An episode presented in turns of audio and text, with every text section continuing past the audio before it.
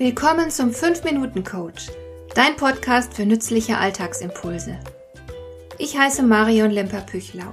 Als erfahrener Coach habe ich jede Menge psychologische Tipps für dich, mit denen du leichter durch den Alltag kommst, damit dein Leben ein bisschen einfacher wird.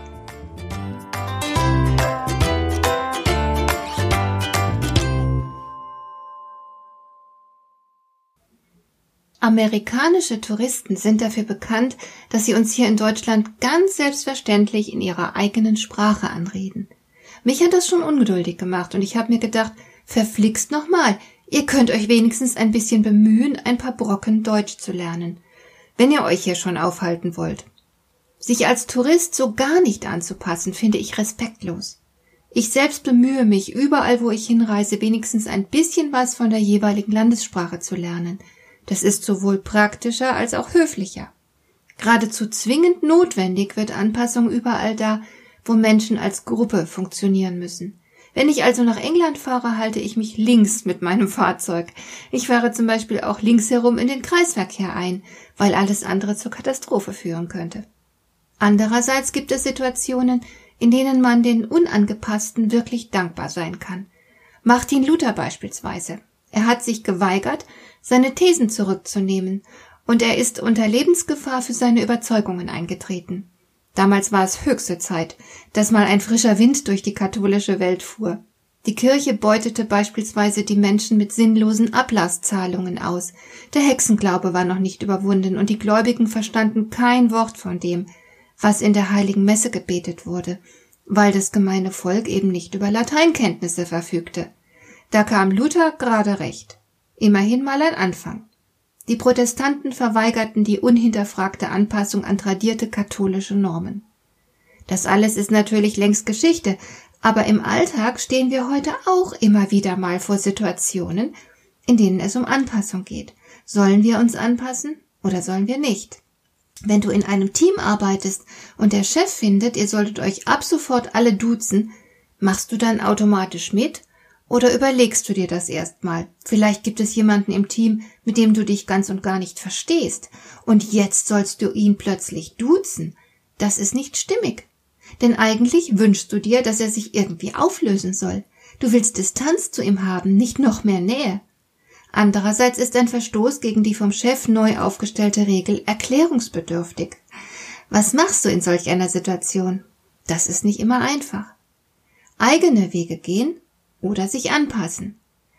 Diese Frage taucht in den unterschiedlichsten Zusammenhängen auf. Und ich bin leider nicht in der Lage, dir dabei viel Hilfestellung zu geben. Nur eines kann ich sicher sagen. Du musst von Situation zu Situation entscheiden. Überleg dir die Sache und dann triff deine Wahl. Unterwerfung oder Widerstand, eigene oder fremde Richtlinien, Selbstverleugnung oder Rebellion? Nichts davon ist grundsätzlich falsch, nichts grundsätzlich empfehlenswert. Du musst jedes Mal neu deine Wahl treffen.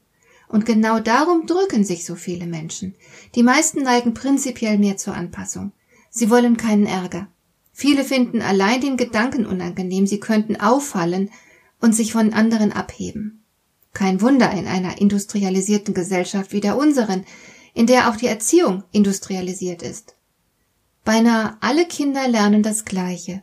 Sie reproduzieren das gleiche Wissen, lernen nach denselben Regeln und auch wenn der Frontalunterricht in den meisten Schulen nun nicht mehr die einzige Unterrichtsform ist, so sind die pädagogischen Freiheiten der Lehrer doch erheblich eingeschränkt.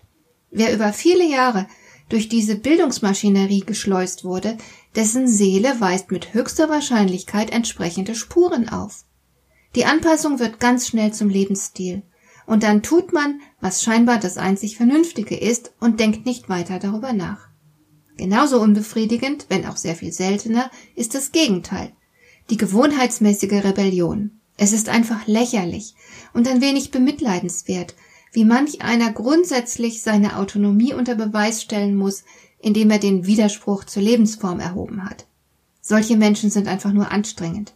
Sie sind gegen alles, verkneifen sich jede Begeisterung und übersehen dabei, dass weg von und auf gar keinen Fall noch keine Richtung vorgeben, in die man gehen könnte. Wir brauchen ein hinzu. Aber dazu muss man konstruktiv denken können.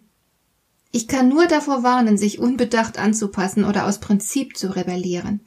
Letzten Endes bleibt es dir und mir und jedem anderen verantwortungsvollen Menschen nicht erspart, sich seine eigenen Gedanken zu machen und sein Verhalten von Fall zu Fall neu auszurichten.